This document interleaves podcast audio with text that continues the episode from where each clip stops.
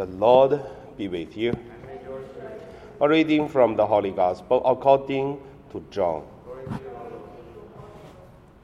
Jesus said to Nicodemus, God so loved the world that he gave his only Son, so that everyone who believes in him may not perish, but may have eternal life. Indeed, God did not send the Son into the world to condemn the world, but in order that the world might be saved through him.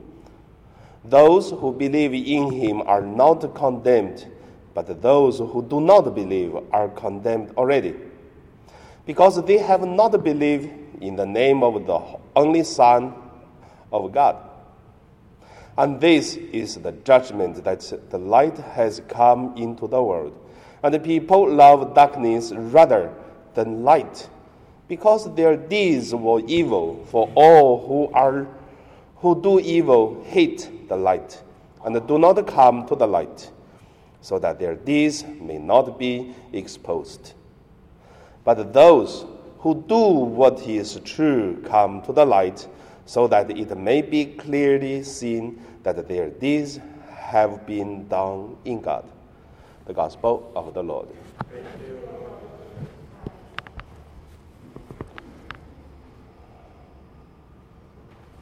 So today my meditation name is uh, the thought of uh, John. First, let us look at the reflection of John. It is uh, quite a long uh, reading in the Gospel of John.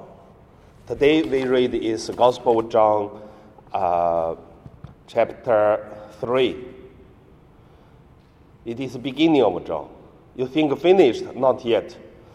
After John talk about uh, the uh, the preaching or Jesus do something, and then another thought, reflection come again. And after that, Jesus do something, another reflection or thought come again.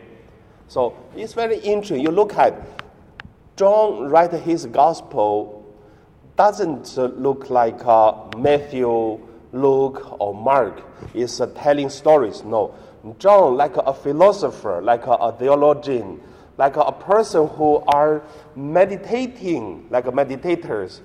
What does Jesus do in the world. And when Jesus says something, what does it mean? And he tried to understand, and he even wrote out that is the Gospel of John. So if you're going to read the Bible, you try to find out that is not a story, but a reflection thoughts. So as the first point, I want to say, just to give us some idea, may you read the Bibles, you can get some, oh, very interesting, different way to write. The second point I want to say what is the difference of uh, the reflection and the thoughts of John and the reflection thoughts of uh, others? Uh, when I was in university, I studied the Chinese uh, uh, literature in Hebei province. I love the poem the, in from Tang Dynasty, Song Dynasty, or Yuan Dynasty there are lots of beautiful words, and then the people who wrote about their thinking, their feeling, their thoughts. It's nice. Sometimes when read, you want to hear. But what's the difference of this great poem and to the thoughts of uh, the Bible which John wrote? If I ask you, tell me. If I ask you about what's the difference of the reflection from John and from this uh, point. I believe the Chinese poem can touch our heart, but many times it's ending by empty. Means uh, I cannot do anything. I just feel it strongly. I feel. So what? There's no another thing after. And also, the, the poem, all these things give us the idea is okay, I know this now, or I, I also have experience. so, so what? After no other things. And also many times it depends on one person's feeling. It's only feel emotional or give us some ideas to live our life. That's it. But uh, the reflection thoughts of John give us the idea, I believe, is uh, John not feel something. John is believing something. First, he believed the true God. He believed Jesus is Messiah, is the Son of God. That was the beginning of, first of all, from faith. Second, John really got the idea what is God, which means uh, God is love, God is sharing the love to others. The third from John is he got the, the answer first, and then he gave the thoughts. The answer is God so loved this world. That's from today's the gospel. He got the answer first, and then other thoughts come out. And then whatever the things happen, whatever the thinking, the feeling is, will go back to, I believe in God. That is why Jesus do this, do that. And you see, I believe God is love. I believe Jesus doing things is love, and He doing something good for us and now I look at he does these things. Oh, it is. That's how do I feel. You, you can see the difference from faith to what Jesus did to how do I feel. The Chinese poem is, oh, is things going on like this. Now I feel it. I got it. So no others. So that is the difference between John's thoughts, reflection to others.